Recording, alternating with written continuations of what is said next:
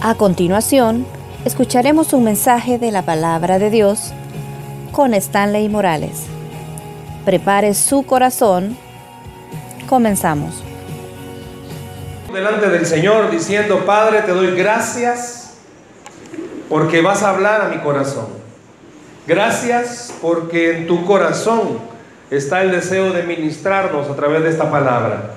Te pido Dios que ella no regrese vacía, que ninguno, ninguno de los que estamos acá, Señor, pueda salir, Padre, si no es ministrado por tu Espíritu. Ayúdanos Dios, toma control de nuestra mente, pensamientos, emociones, que podamos permitir que tu Espíritu Santo, Señor, nos ministre. Te doy gracias, Padre, en el nombre de Jesús. Amén y amén. Quiero compartir, como digo, un tema que tiene que ver con nuestra fe. Todos somos golpeados en nuestra fe. No sé si en alguna medida esta semana el enemigo, las circunstancias o la vida misma ha golpeado su fe.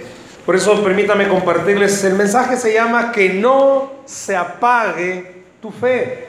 Que no se apague tu fe. Vaya conmigo a la segunda carta del apóstol Pablo a Timoteo Segunda de Timoteo capítulo 1, vamos a leer del verso 3 al 7. Segunda de Timoteo capítulo 1, versículos 3 al 7.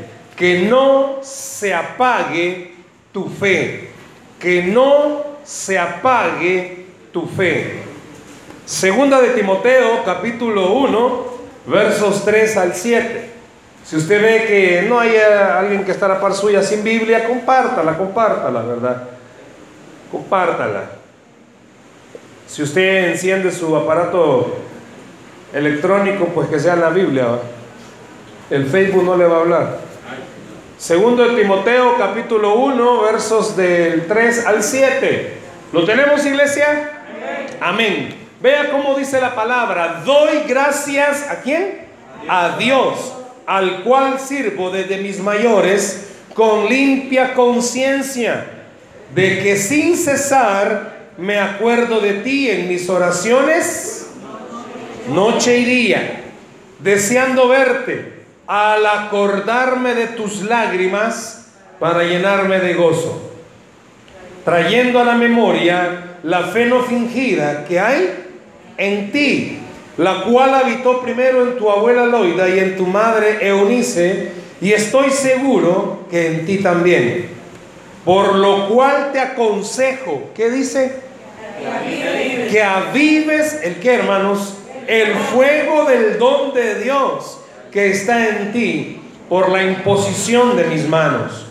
Porque no nos ha dado Dios espíritu de, sino de, de amor y de dominio propio. Por tanto, fíjese, quiero, vámonos al 8. No te avergüences de dar testimonio de nuestro Señor, ni de mí, preso suyo, si no participa de las aflicciones por el Evangelio según el poder de Dios. ¿Quién está escribiendo la carta? Pablo. ¿A quién se la está escribiendo? a Timoteo. Todos sabemos quién era Timoteo. Timoteo fue un discípulo de Pablo.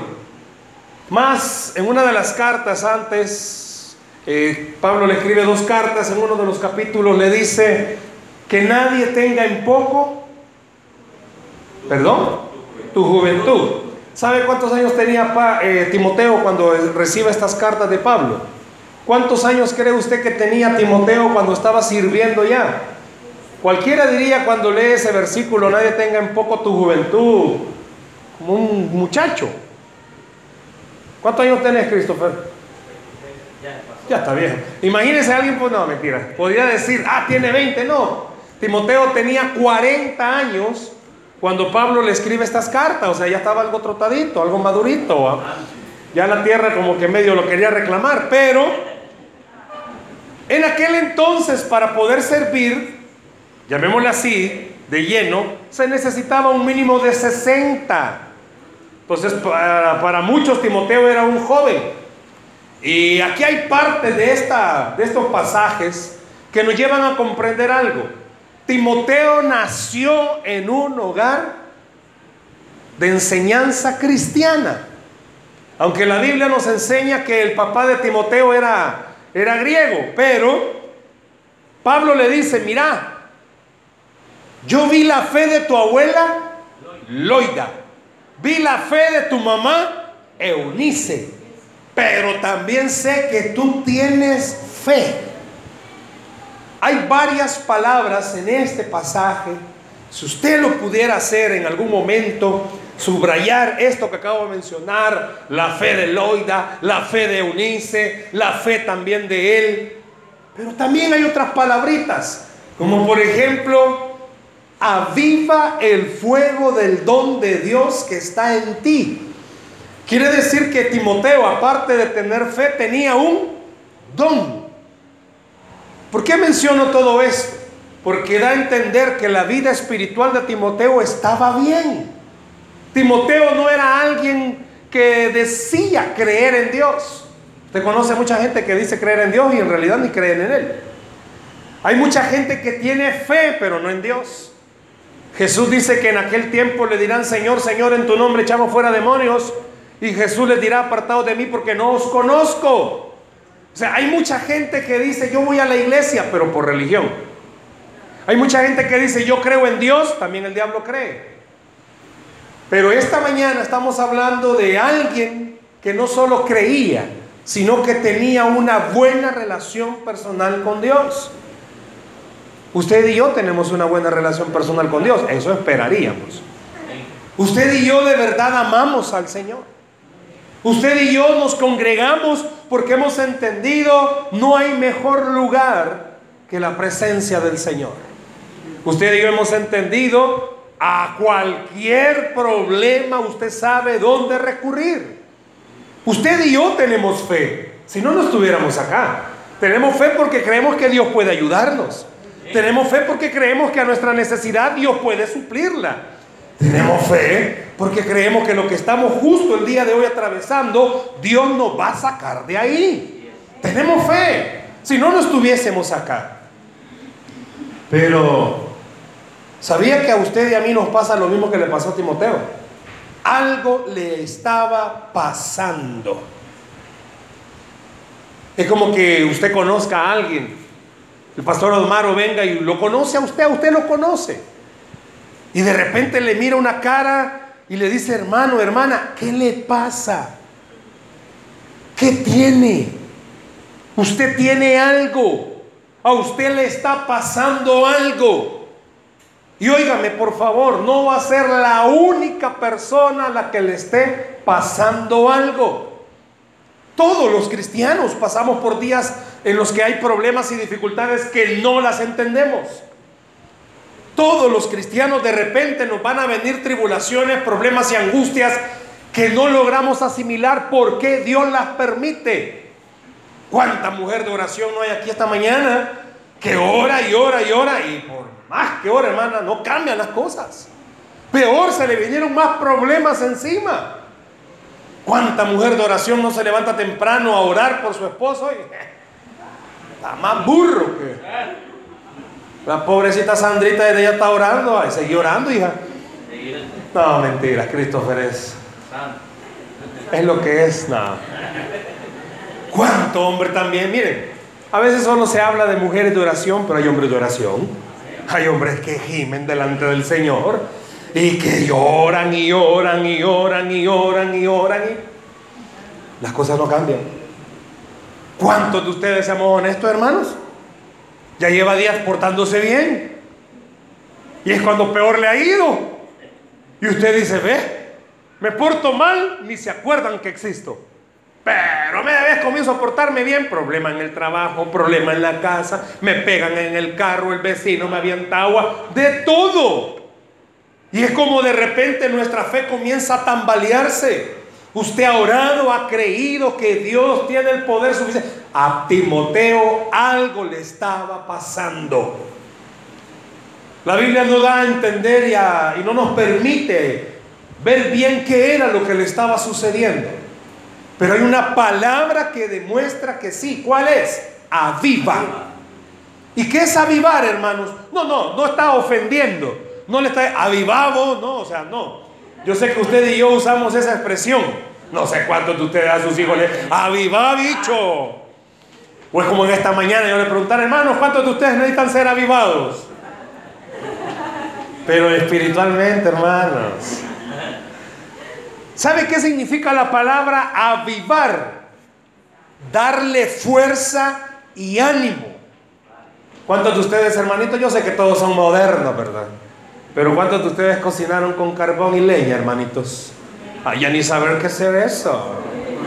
Mother, ¿qué es eso? ¿De la era de la piedra? No, hijo, si todavía vos crees que... No, hombre, allá en el campo todavía se cocina así. Yo no sé si usted se recuerda, yo estaba bien pequeño. Mi abuela, mi abuela me enseñó, nos enseñó, mejor dicho, de que, mire, yo no sé si sea pila o qué, pero no hay sopa de frijoles con todos los ingredientes cocida en una cocina moderna a que sea cocida en leña.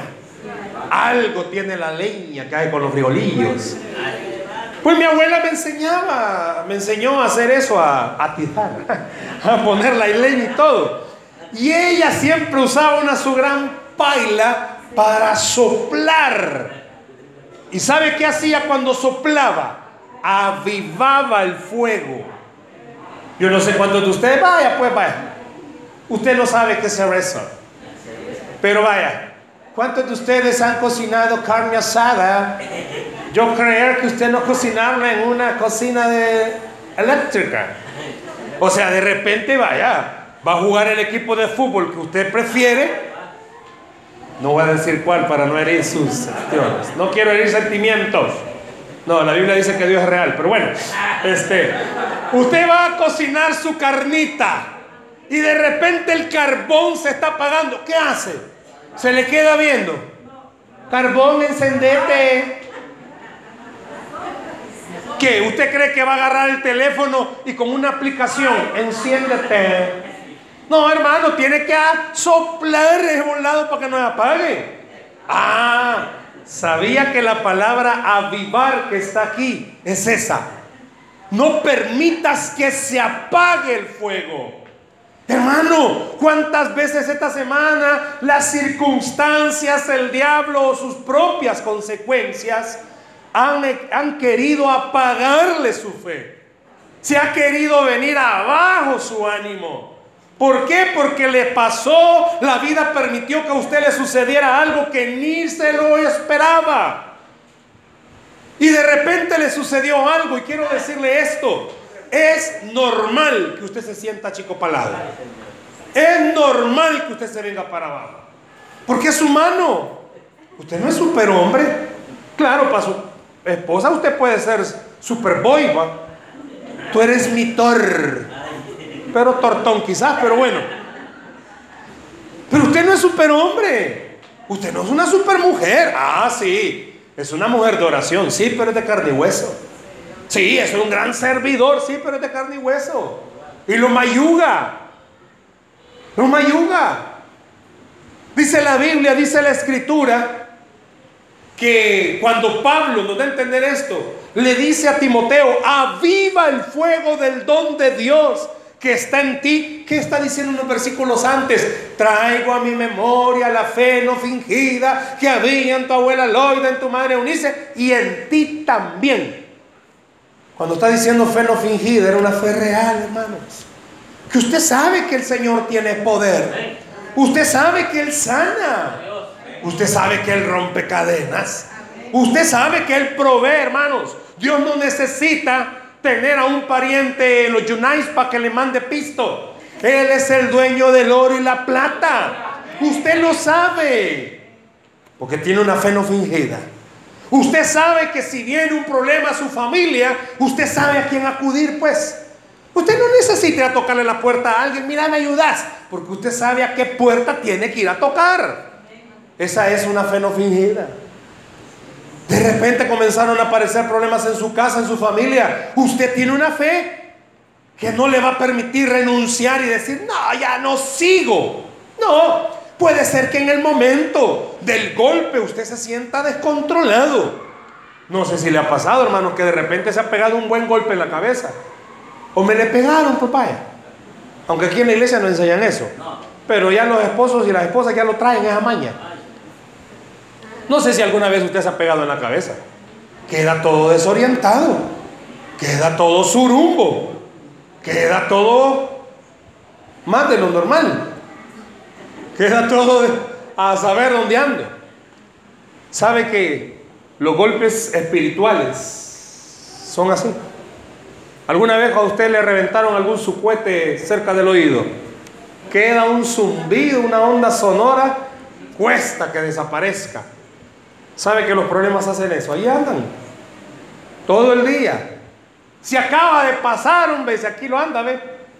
Le anda retumbando el oído.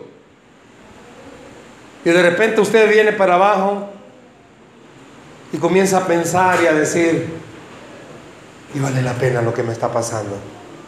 ¿Y dónde está el Señor que no lo veo? ¿Y qué está pasando?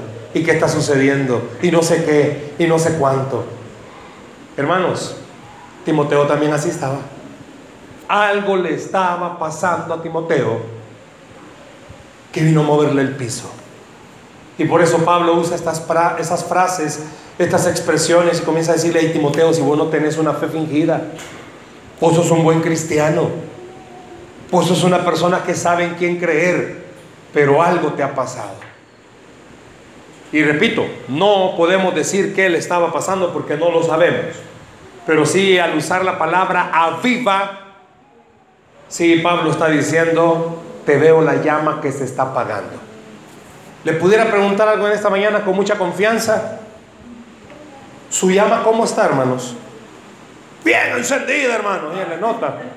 ¿Cómo está su llama, hermano? ¿Cómo está esa fe? No le estoy preguntando la fe que dice, la fe que vive. Porque yo puedo decirle, hermano, ¿cómo? en victoria, pepitoria, hermano. Yo le puedo decir lo que quiera. Yo le puedo gritar, dame un grito de júbilo. ¡uh! Pero internamente, ¿cómo estoy? ¿Cómo está su corazón internamente? Cuando llega a casa y mira la realidad, pues aquí no es la realidad. Aquí estamos todos bien happy, hermano, felices. Si aquí cuesta que se nos salga el indio. Aquí cuesta que se le salga la bestia. Pero en la casa la suelta. Suéltate, bestia, y la suelta, hermano. Allá en la casa, en la calle, en el tráfico, en el trabajo, ahí es donde se sale la bestia. Cuando llega el recibo, si solo usted vive, hermano, y le están cobrando de agua como 3 mil pesos, ahí es donde se sale. No, a ninguno de ustedes le ha caído eso. Ahí, cuando vienen los problemas. Sí, hermano, sí. Cuando media vez en mi bolsita hay pistito. Cuando en mi casita todo está bien, tranquilo. No, ves, hermano, si ahí ya está. No, si ahí está gozo, si hasta el chucho ladra con gozo. ¿No se ha fijado? Cuando todo está tranquilo, si hasta los animales en coro. ¡Au, au, au! ¡Ah! Pero media vez esté lloviendo duro, hermano, usted ni la boca quiere abrir. Usted ni habla. Si los espositos, cuando están contentos, ay, mi cuchurrumino, ¿qué quiere comer? Lo que usted me quiera dar, momón. Ah, pero cuando ahorita que él está contento con la novia porque van comenzando, pero ya después caminado el tiempo, ahí va a ser lo bueno. Ese es un comercial. No sabemos. Y aquí podríamos pasar toda la eternidad quizás. ¿Y qué le pasaba a, Timoteo? Algo había hecho a saber, hermanos. Pero sí la fe de este hombre se estaba viniendo abajo. Algo le estaba sucediendo. Y eso es normal para usted y para mí también. Muchas veces seamos honestos, ya cuando estamos en confianza con nuestra pareja o nuestra familia, muchas veces decimos, yo no entiendo qué es lo que Dios está haciendo. Definitivamente yo no entiendo entre mejor o más servimos, no entiendo qué está haciendo. Abrimos nuestro corazón, nuestra fe está siendo tocada. Y eso es normal. Lo que no es normal es que se quede ahí, hermano. Y es que ande toda la semana cabizbajo, viendo hacia abajo, hacia el suelo, como que anda buscando petróleo. Toda la semana anda todo chico palado. ¿Va a comer? No. Hoy como todo mundo se desahoga con el psicólogo cibernético, el Facebook, ahí andan poniendo sus estados. La vida no la entienda. ¿Será que el amor no es para mí? ¿Se ha fijado los novios cuando andan peleados? No aquellos, pero cuando andan peleados. Cuando andan contentos, solo subiendo cosas lindas. El amor es tan bello. Pero cuando están peleados, yo no sé para qué existe esto. Que sí, así somos. Y espiritualmente igual. Cuando usted anda tranquilón, viene a la iglesia, hasta canta con júbilo, hermano. Pero cuando usted anda golpeado en su fe, usted ya ni las alabanzas cree que sea cierto lo que dicen. Ni cuando está oyendo el mensaje, por aquí le entra y capaz ni le entra. Porque usted está enojado, enojada con Dios, con la vida, porque las cosas no le han resultado como usted ha esperado. Algo le está pasando. Pablo no nos dice qué le estaba pasando a Timoteo, pero sí nos da una enseñanza de qué podemos hacer. Quiero que vea nuevamente el versículo 6. Váyase conmigo, por favor. ¿Cómo dice el versículo 6? Por lo cual, perdón, voy a leérselo en mi versión. Por lo cual te obligo que avives el fuego del don de Dios que está en ti por la imposición de mis manos. Así dice. Ah, es un consejo, hermanos. Y lo que esta mañana vengo a darles de parte del Señor es un consejo. Si usted quiere hacerlo, lo hace. Pablo le estaba diciendo a Timoteo, te aconsejo. Pero te digo algo, eso es lo mejor que puedes hacer. Que avives el fuego del don de Dios. Le hago una pregunta, ¿usted cómo puede avivar el fuego de su fe? ¿Cómo aviva usted? No me va a decir, hermano, ah, porque me soplen, soplen, hermano. No, ¿Sabe cómo? Y es aquí donde Pablo le viene a, decir a Timoteo, recuerda, tú tienes un don que Dios te ha dado. Hermano, usted tiene una fe que Dios se la ha regalado.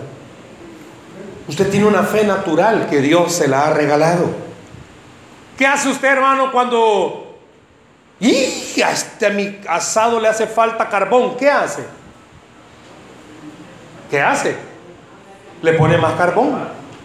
Se está acabando la leña, ¿qué hace? Bueno, hoy eh, las, cocinas que usan el tambo de gas, la misma llama le está diciendo cuando está acabando. ¿Qué hace usted, hermano? Viene y le pone manos al tanque, va. Al tambo. Señor, llénalo. No. ¿Qué hace usted? Lo cambia. Los que tienen carro, ¿qué hacen cuando ya la, bueno, no, ni la aguja, ya el piloto ya está, está fundiendo, está de rojo ya? ¿Qué hace usted? Le echa agua, ¿verdad? Va y le echa gasolina. ¿Qué cree usted que tiene que hacer para avivar su fe? ¿Qué cree usted esta mañana? Pablo viene y le dice, mira, quiero que hagamos algo. Mírate cómo está tu fe. ¿Son la misma persona? ¿Adorás igual? ¿Cantás igual? ¿Crees igual? ¿Servís igual? ¿Vivís igual? ¿Qué anda pensando todo el día, hermano? Eso es más claro que otra cosa. ¿Cómo están sus ánimos todos los días? ¿Cómo está su estado de ánimo? No es posible solo que cuando tengamos, en buen salvadoreño, que cuando tengamos pisto seamos las personas más happy. Y que cuando no lo hay somos los más desgraciados. Como que fuera el pisto el que nos da el gozo. Si es el Señor el que tenemos dentro, el motivo de nuestra alegría. Por eso Pablo viene y le dice, mira Timoteo, cualquier cosa que te esté pasando no puede ser más grande que Dios. Yo le digo lo mismo esta mañana, cualquier cosa que a usted y a mí nos esté pasando, óigame, no es más grande que nuestro Dios. No es más grande que el Señor. Y usted no es ni la primera ni la última persona que va a pasar por el problema que usted está atravesando. Ya hay otros que ya pasaron. Pero le creyeron al Señor y Dios los sacó de donde estaban. Por eso esta mañana le pido, con este consejo, avive el fuego del don de Dios que está en usted. Vea cómo está su fe, hermano.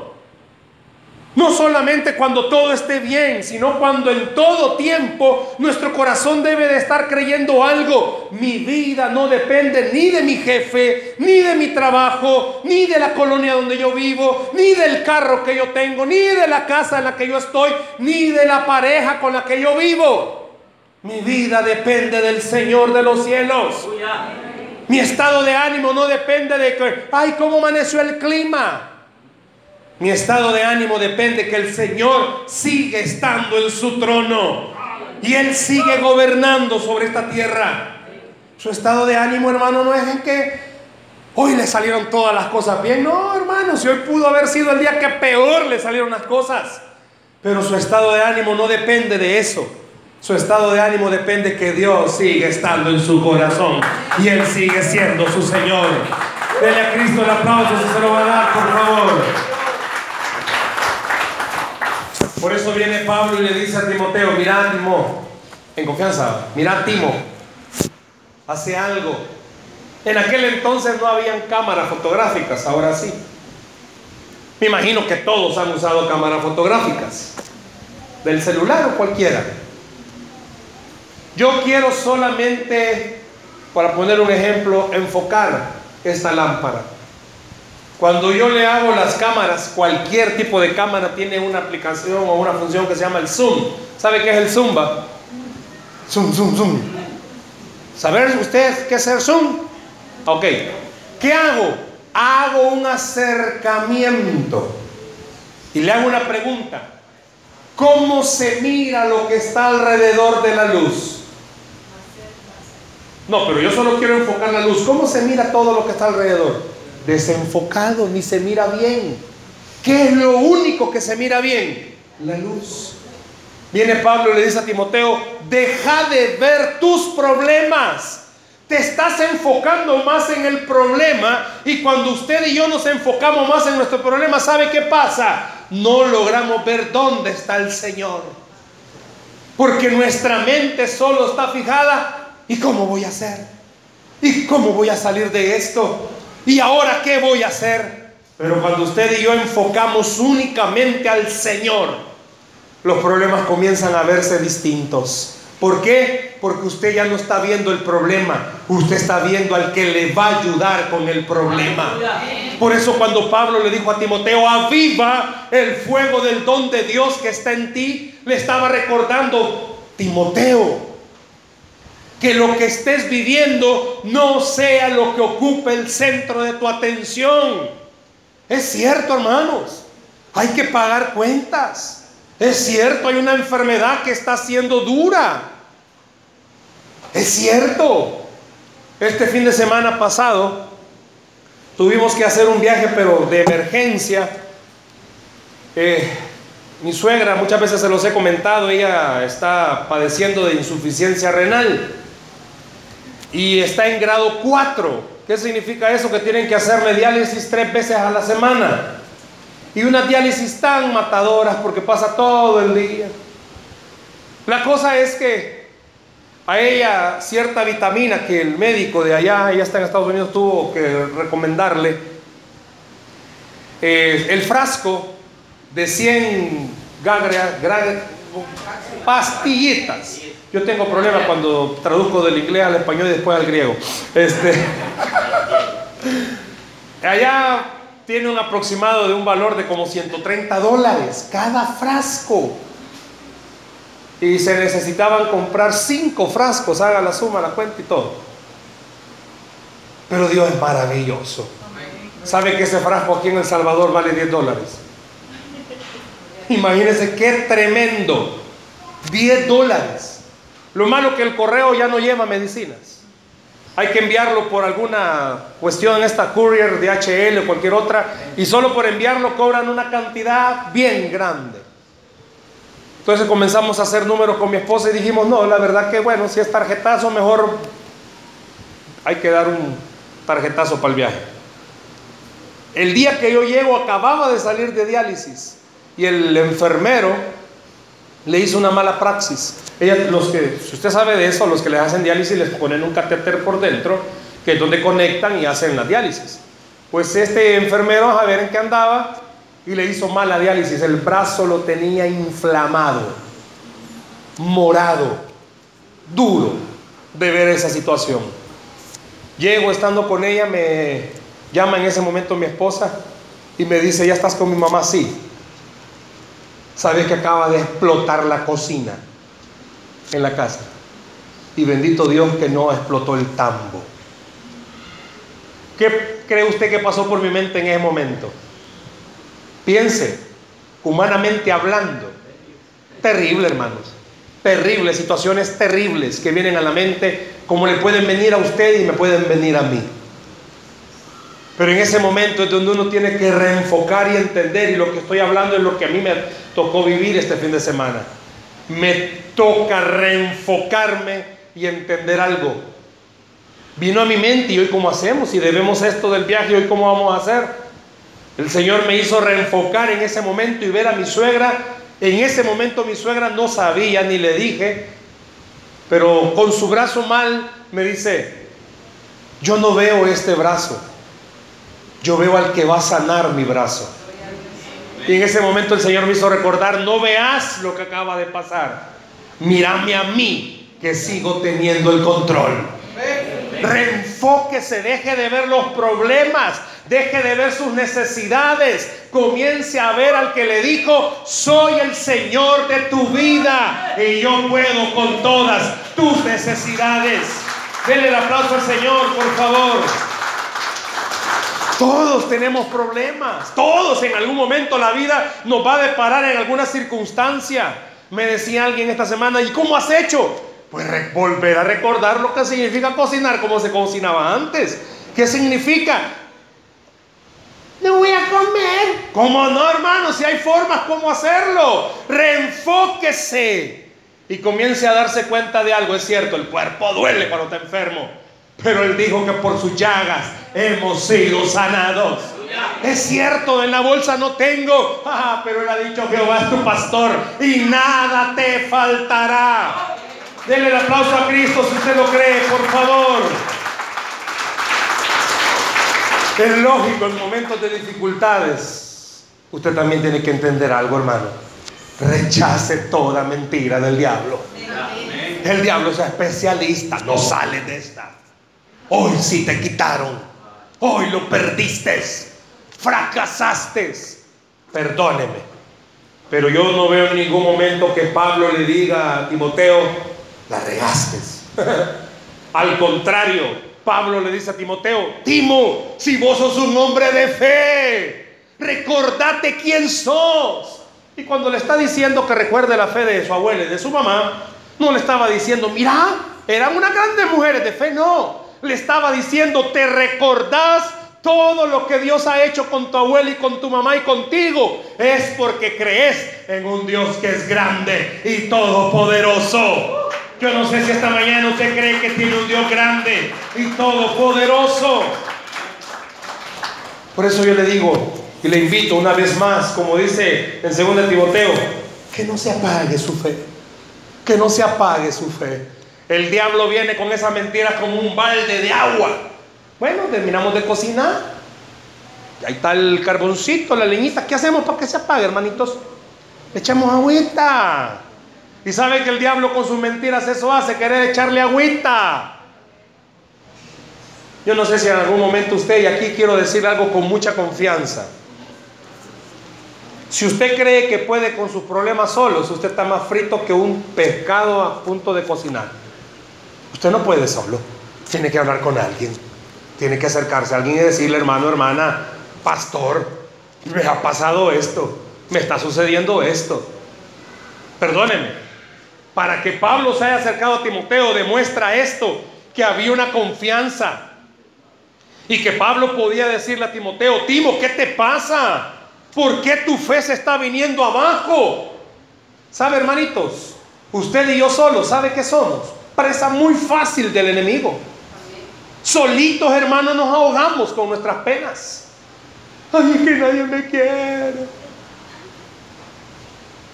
Y a veces ustedes hasta se enojan con los pastores. No sé si, yo creo que aquí no ha pasado en esta iglesia. Pero de repente un hermano una hermana estaba enferma y dejó de venir unos días. Si el único que sabía que estaba enfermo era el hermano o la hermana. Y cuando aparece el pastor, oh, la hermana, sí, me mueven y me llegan a ver.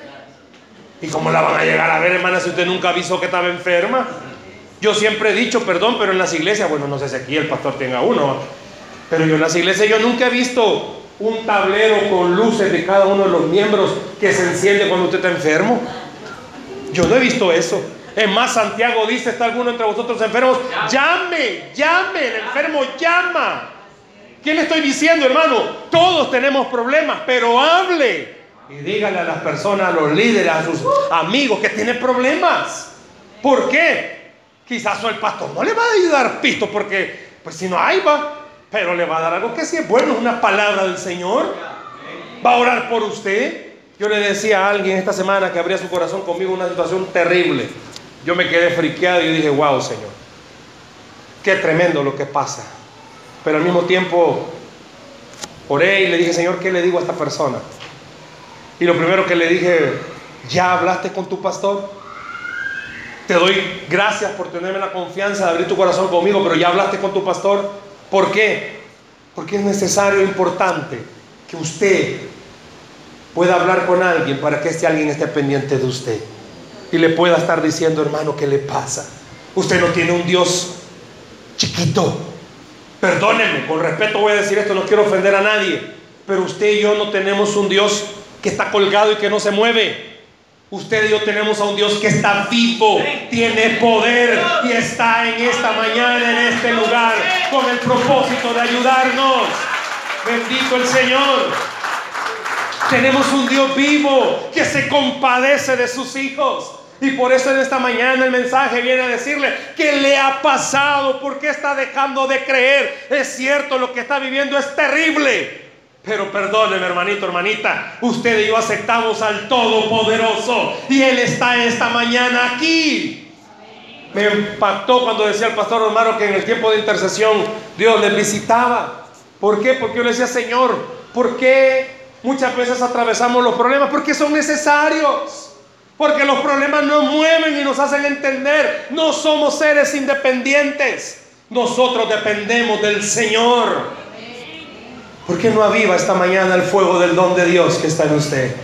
¿Qué le está pasando a su fe? ¿Qué? ¿Usted cree que sus hijos no van a venir a los pies de Cristo porque están más rebeldes? Su fe no depende de lo que sus hijos hagan. Su fe depende del Todopoderoso. Es que hermano, usted no sabe lo que acaba de pasar en mi familia. Tiene razón. Pero el que está en los cielos sí lo sabe. Y por eso le está diciendo, aviva tu fe. Porque Él es grande y poderoso para hacer milagros. Yo sé que cualquiera al ver los problemas dice, ah, hermano, muy bonita la palabra y todo, pero mi situación, mi situación es, es otra. Perdóneme lo que le voy a decir. Pero entonces usted me está diciendo que su Dios es otro. ¿Por qué? Porque Dios sigue siendo el mismo de ayer, hoy y siempre. Y perdóneme, pero usted no se hizo usted solito, solita. A usted lo hizo el Dios de los cielos. Y si Él le hizo a usted, es porque Él tiene control hasta de lo peor que le está pasando a su vida. ¿Acaso olvida lo que Pablo dijo? A los que amamos a Dios, todas las cosas nos ayudan a bien. Yo quisiera que en esta mañana usted pudiera decir, esto que me está pasando es de bendición para mi vida. Si yo pudiera mostrárselo en el momento que mi esposa me contó lo que pasó, oír a mi suegra, comencé a escribir y le dije, ¿sabes? Esa explosión tiene que ser de bendición para nuestra vida. Y así es. Estoy esperando que venga la bendición. Pero tiene que ser de bendición para nuestra vida. Hermano, usted y yo hemos creído que, ya oré hermano, ya está arreglado todo. No, hermanito, tranquilo, tranquila. La Biblia no dice, haga oraciones, mave. ¿Ha visto la, marca esta de cocinas y todo? Mave. Mave. Aprieta un botón y ya sale horneado.